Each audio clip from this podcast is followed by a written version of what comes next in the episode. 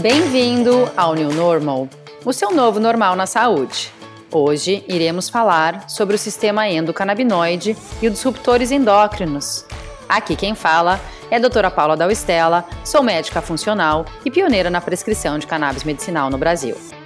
Então, o New Normal traz a mensagem do novo normal na saúde, uma nova realidade na quebra de paradigmas, na nova forma de entendermos o corpo humano e seus processos fisiológicos e o quanto os nossos hábitos se relacionam com as nossas doenças para podermos ser o protagonista da nossa própria história. Primeiramente, é importante entender o que são os disruptores endócrinos. São substâncias químicas, naturais ou produzidas pelo homem, que interferem negativamente no sistema endócrino, produzindo efeitos adversos no desenvolvimento, na reprodução e em funções neurológicas e imunológicas, tanto em seres humanos quanto em animais. Os disruptores endócrinos agem por mecanismos fisiológicos pelos quais substituem os hormônios do nosso corpo ou bloqueiam a sua ação natural ou ainda aumentam ou diminuem a quantidade original de hormônios, alterando as funções endócrinas.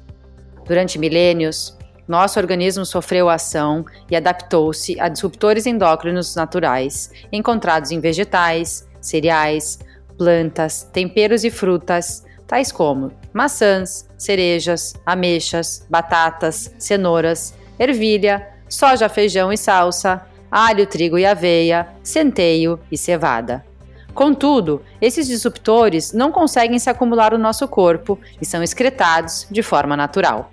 Mas isso não ocorre com produtos químicos que mimetizam os hormônios do nosso corpo, pois tais produtos se acumulam em tecidos gordurosos, não são eliminados e passam a agir como se fossem os hormônios segregados pelas glândulas, tomando seu lugar e alterando o funcionamento do corpo humano.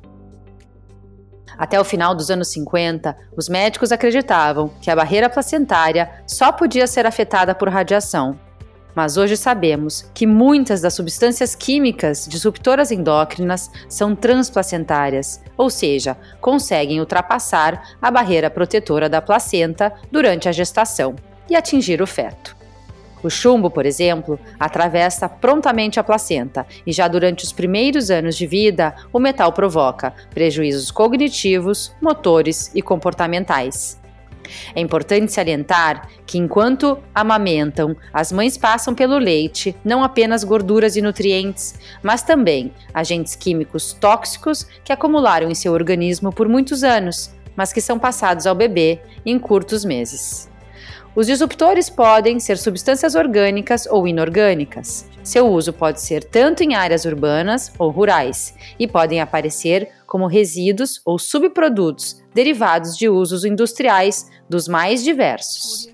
São encontrados em depósitos de lixo, contaminando o solo, lençóis freáticos, mananciais de água para abastecimento público e ainda pela queima de resíduos hospitalares e industriais em incineradores. Nas áreas hospitalares, o uso de alguns tipos de medicamentos e produtos para esterilização de equipamentos cirúrgicos já são comprovadamente citados como interferentes endócrinos e oferecem risco aos profissionais da área. No lixo domiciliar, há disruptores endócrinos. Mercúrio e chumbo foram encontrados no lixo coletado em São Paulo e foi comprovado que há cádmio, chumbo, manganês e mercúrio no chorume coletado em aterros e lixões, áreas que recebem todo o lixo coletado das cidades. Portanto, a exposição a disruptores endócrinos acontece de várias maneiras. Pode ser através da água, do solo e ar contaminados, pela ingestão de alimentos, medicamentos e por contato dérmico, além da via transplacentária. Os produtos químicos desreguladores endócrinos mais comuns incluem bisfenol A, conhecido como BPA, e seus substitutos, BPS e BPF. Substâncias chamadas pela sigla PFAS, das quais existem quase 5 mil tipos diferentes, são chamados de químicos eternos porque não se decompõem no meio ambiente e levam um tempo enorme para serem eliminados pelo corpo humano. E além desses, temos os fitalatos, parabenos e pesticidas organofosforados. Essas substâncias não se deterioram facilmente, não podem ser metabolizadas ou, quando metabolizadas, podem se dividir em compostos ainda mais tóxicos do que a molécula mãe. Dessa forma, mesmo substâncias que foram proibidas há décadas permanecem em níveis elevados no ambiente e podem afetar a saúde humana.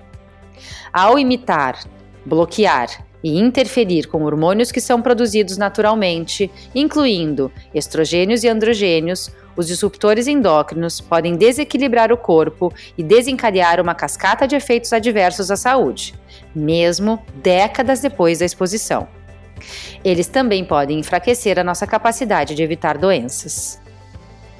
Existem uma gama de pesquisas sobre o efeito entre poluentes comuns e a desregulação do sistema endocannabinoide, explicando por que a exposição a produtos químicos desreguladores do sistema endócrino, mesmo em pequenas quantidades, é prejudicial à saúde humana. O sistema endocannabinoide dirige uma variedade de processos biológicos, incluindo o metabolismo energético e a função reprodutiva. Pesquisas feitas para entender mais sobre a exposição tóxica e as alterações do sistema endocannabinoide foram realizadas sugerindo que esses contaminantes alteram o sistema em três tecidos suscetíveis: o cérebro, o fígado e as gônadas, e em três níveis diferentes: expressão genética, atividade enzimática e níveis de endocannabinoides. Quando alteramos o sistema endocannabinoide, perdemos a fina e complexa comunicação que esse sistema desempenha no nosso corpo e tem a capacidade de nos proteger de desequilíbrios importantes. Quando substâncias químicas podem mimetizar, ocupar ou bloquear ações hormonais, corremos sérios riscos de saúde, desde problemas na fertilidade, formação fetal, até o desenvolvimento de doenças como câncer e as doenças neurodegenerativas. Quanto mais entendemos a relação do meio ambiente com o nosso corpo e todos os sistemas que constituem o ser humano, mais podemos ter atitudes conscientes e escolhas mais favoráveis à nossa saúde de forma integral. Isso vai desde escolher onde você vai morar até aquilo que você come todos os dias. Ser saudável e feliz é uma atitude consciente, não acontece por acaso. Você precisa se programar, ter estratégias e, o mais importante de tudo, ter consciência do que está fazendo.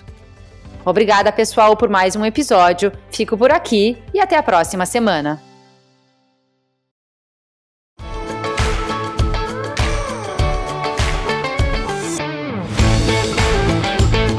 E para quem não me conhece, pode me encontrar também nas redes sociais, Instagram, Facebook e YouTube todos com o meu nome, doutora Paula Dalstella, e no meu site www.drapauladalstella.com.br.